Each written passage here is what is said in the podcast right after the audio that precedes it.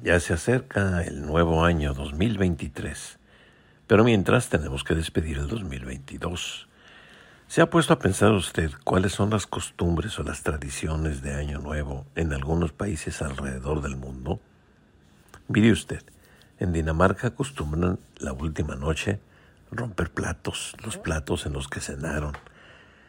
En eh, España, mm, las doce uvas, la tradicional ingesta de las doce uvas precisamente que coinciden con las campanadas del reloj para garantizar que cada uno de los meses del siguiente año, del año nuevo, sean dichosas, sean llenas de alegría eh, hay que pasear maletas en Colombia para poder seguir saliendo de paseo todo el año. Entonces saca uno sus maletas de su casa, le da una vuelta a la manzana y es una tradición que siguen los colombianos. En Italia, tradición de, gastronómica, ingerir lentejas. En eh, Grecia se cuelga una cebolla en la puerta de la casa. En eh, Filipinas se reúnen las frutas, todas las frutas que sean redondas, se, hacen una, se hace una bendición y esta, pues el simbolismo es en el sentido de que no tiene principio ni tiene fin. Eh, ustedes lo saben, el círculo es la figura, la figura perfecta y una figura asociada con la divinidad. Entonces, el que se tengan frutas redondas en la casa, pues garantizan larga vida.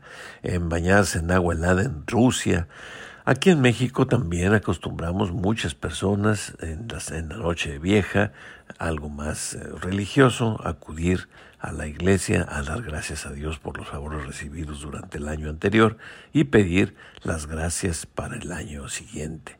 También el tradicional, eh, la reunión familiar, eh, donde se disfruta de los romeritos con camarón, se disfruta ya no del bacalao ni del pavo, pero sí bien pudiera ser un pozolito, pudiera ser de algún tipo de, de, comidas tradicionales mexicanas como los tamalitos, eh, el atole. Eh, lo importante, el pretexto es la reunión de esperar justamente el advenimiento del nuevo año. Por supuesto, no faltará quien también quiera asegurarse el amor y viste en la última noche del año algún tipo de prenda interior de color rojo. Son tradiciones que cada año se van recordando en los distintos países del mundo. Es importante, por supuesto, también recordar que con el fin de año nos vamos trazando propósitos, nos vamos trazando metas.